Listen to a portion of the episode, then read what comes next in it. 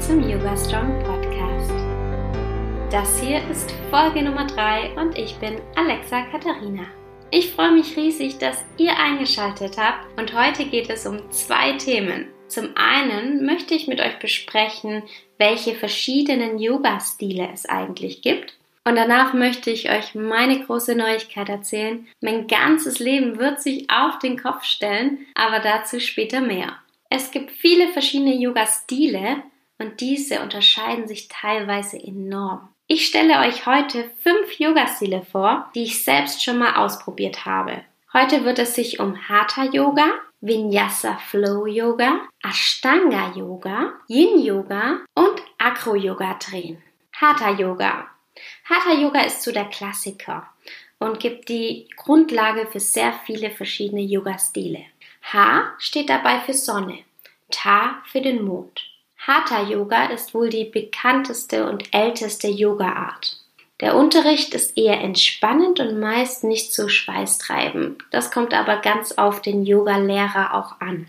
Meist werden die Yogastunden von den Yogalehrern selbst zusammengestellt. Das heißt, je nach Erfahrung des Yogalehrers unterscheiden sich diese Yogastunden. Wenn du also in eine Hatha Yogastunde gehst, kann es sein, dass es bei Lehrer A komplett andere Übungen gibt als bei Lehrer B.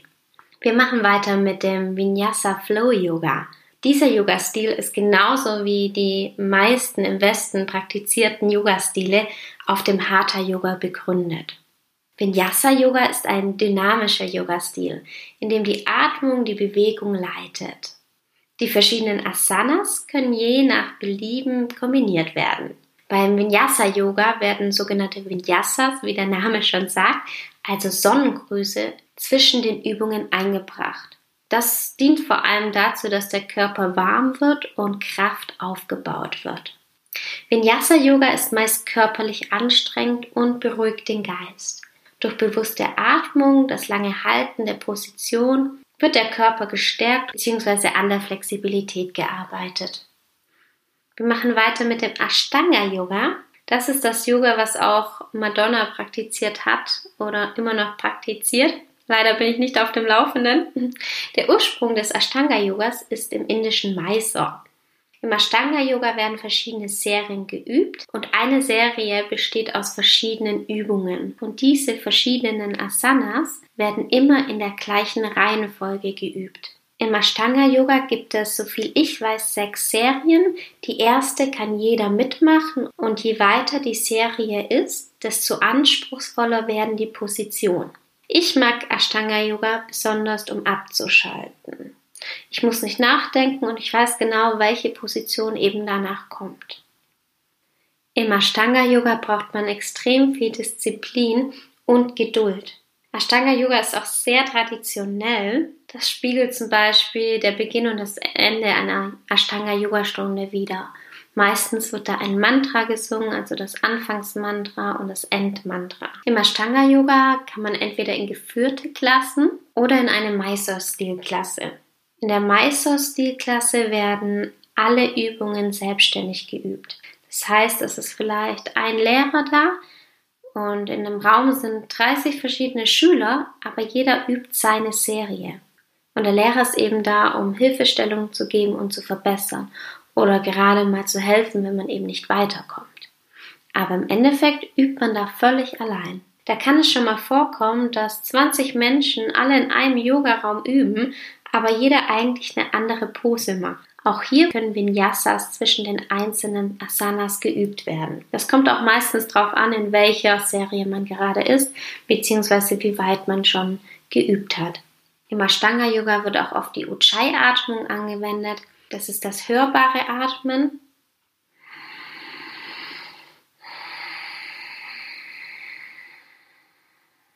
Durch die Nase ein und auch wieder durch die Nase aus.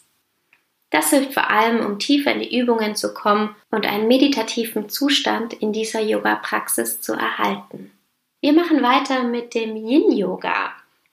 Yin-Yoga ist der absolute Gegenpol zu den dynamischen Yoga-Stilen. Hier werden die Asanas ohne Krafteinsatz, also dem Yang, ausgeführt. Es kann durchaus eine Herausforderung sein, diese Übungen so passiv wie nur möglich zu gestalten. Meist werden die Übungen drei bis fünf Minuten gehalten und es wird versucht, so tief wie nur möglich in eine Übung reinzusinken. Und dadurch übt man das Loslassen, so weit wie es nur geht. Yin-Yoga soll entspannend sein und wohltuend. Die Faszien und das Bindegewebe werden sanft gedehnt und Energie wird getankt. Acro-Yoga. Acro-Yoga ist ein sehr junger Yoga-Stil und Acro-Yoga hat absolut nichts mit Aggressivität zu tun. Das erstmal vorab.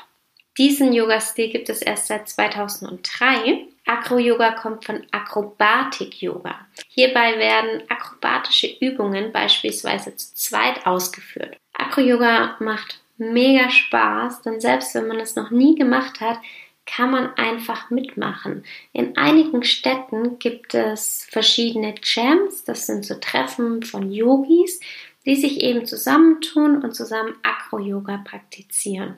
Ich selbst habe das erste Mal in Chiang Mai Acro-Yoga gemacht und war total begeistert von den Menschen.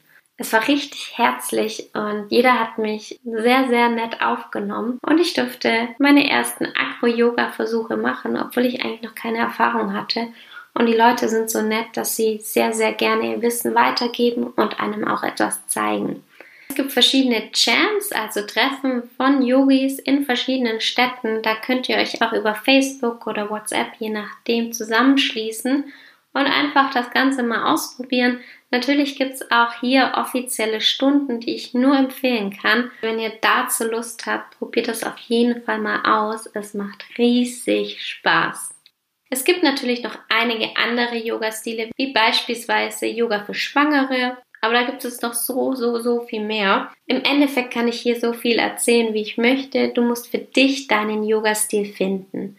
Mein Tipp, probiere unterschiedliche Yoga-Stile aus und gehe in die Stunden von unterschiedlichen Lehrern. Es gibt viele unterschiedliche Yoga-Stile und ich für mich muss sagen, dass mir auch nicht jeder Yoga-Stil und jeder Yoga-Lehrer zuspricht. Aber das ist auch gar nicht möglich, da sie teilweise einfach gegensätzlich sind. Ich selbst für mich mag es gern mal Vinyasa Flow Yoga zu machen, Ashtanga Yoga, aber liebe es zum Beispiel auch dann mal in eine sanftere Yin Yoga Klasse zu gehen. Für mich kommt es auch ganz klar auf meine Tagesform an. Ich habe Tage, da möchte ich einfach nur abschalten und ich habe Tage, wo ich mich immer ein bisschen körperlich mehr betätigen möchte und da passt eben ein aktiverer Yoga-Stil ein bisschen besser dazu. Wenn du also in einer Yogastunde warst und die dir vielleicht überhaupt nicht zugesprochen hat, dann bitte, bitte lass dich nicht gleich entmutigen. Probier dich durch, schau mal, was für dich das Richtige ist. Viele bieten auch eine Probestunde an. Nutz das und schau, welcher Yoga-Stil für dich am besten ist. Ich selbst habe bisher eine Basic Hatha Vinyasa Yoga Ausbildung und mein allergrößter Traum ist, dass ich mich fachlich in dem Bereich Yoga Therapie weiterentwickle. Ich möchte auf jeden Fall Yoga und Depression verbinden und das ist so mein Traum und jetzt komme ich endlich zu meinen Neuigkeiten. Ich bin völlig, völlig baff. Kann mich mal hier bitte jemand kneifen? Manchmal kann man es gar nicht fassen, was so alles im eigenen Leben passiert. Ich freue mich so sehr, dass ich endlich euch erzählen kann, wie mein Leben weitergehen wird. Ich werde Deutschland verlassen, mein One-Way-Ticket ist bereits gebucht und ab Mitte Oktober werde ich nach Australien ziehen. Ich habe ja schon länger gemerkt, dass Yoga genau das ist, was ich liebe und was ich auch beruflich weitermachen möchte. Ich habe mich da nach verschiedenen Weiterbildungen umgeschaut, aber irgendwie habe ich in Deutschland nicht genau das gefunden, was ich möchte und habe mich dann für ein Stipendium in Australien beworben. Ja, und ich kann es noch immer nicht glauben und ich bin so unfassbar glücklich, dass ich tatsächlich ein Yoga-Stipendium in Australien erhalten habe. Jetzt heißt es natürlich für mich, dass ich mein komplettes Leben auf den Kopf stellen muss. Ich muss meinen Job kündigen. Ich muss leider meine Yogastunden hier in Deutschland aufgeben. Ich muss schauen, dass ich meine Wohnung aufgebe und dass ich den Rest meiner Sachen zusammenpacke und nach Australien ziehe. Realisieren werde ich das wahrscheinlich erst alles, wenn ich schon unterwegs bin. Aber keine Sorge, ihr werdet von mir hier noch viel, viel mehr hören und ich freue mich jetzt schon, dass ich euch mit auf meinen Weg nehmen darf. Bis dahin würde ich mich natürlich freuen, wenn wir uns auf Instagram sehen. Schreibt mir gerne eine Nachricht, wenn ihr Fragen rund um Yoga habt oder Vorschläge, was hier im Yoga Strong Podcast noch alles so behandelt werden soll. Außerdem habe ich ja die Yoga Strong Facebook-Gruppe gegründet. Wenn du möchtest, komm doch da gerne rein und tausche dich mit anderen aus der Yoga Strong Community aus. Ich wünsche euch eine wunderschöne Woche und denkt immer daran, nichts ist unmöglich und alles kommt irgendwie so, wie es kommen soll. Ich freue mich richtig auf die nächste Podcast-Folge. Namaste und bis zum nächsten Mal.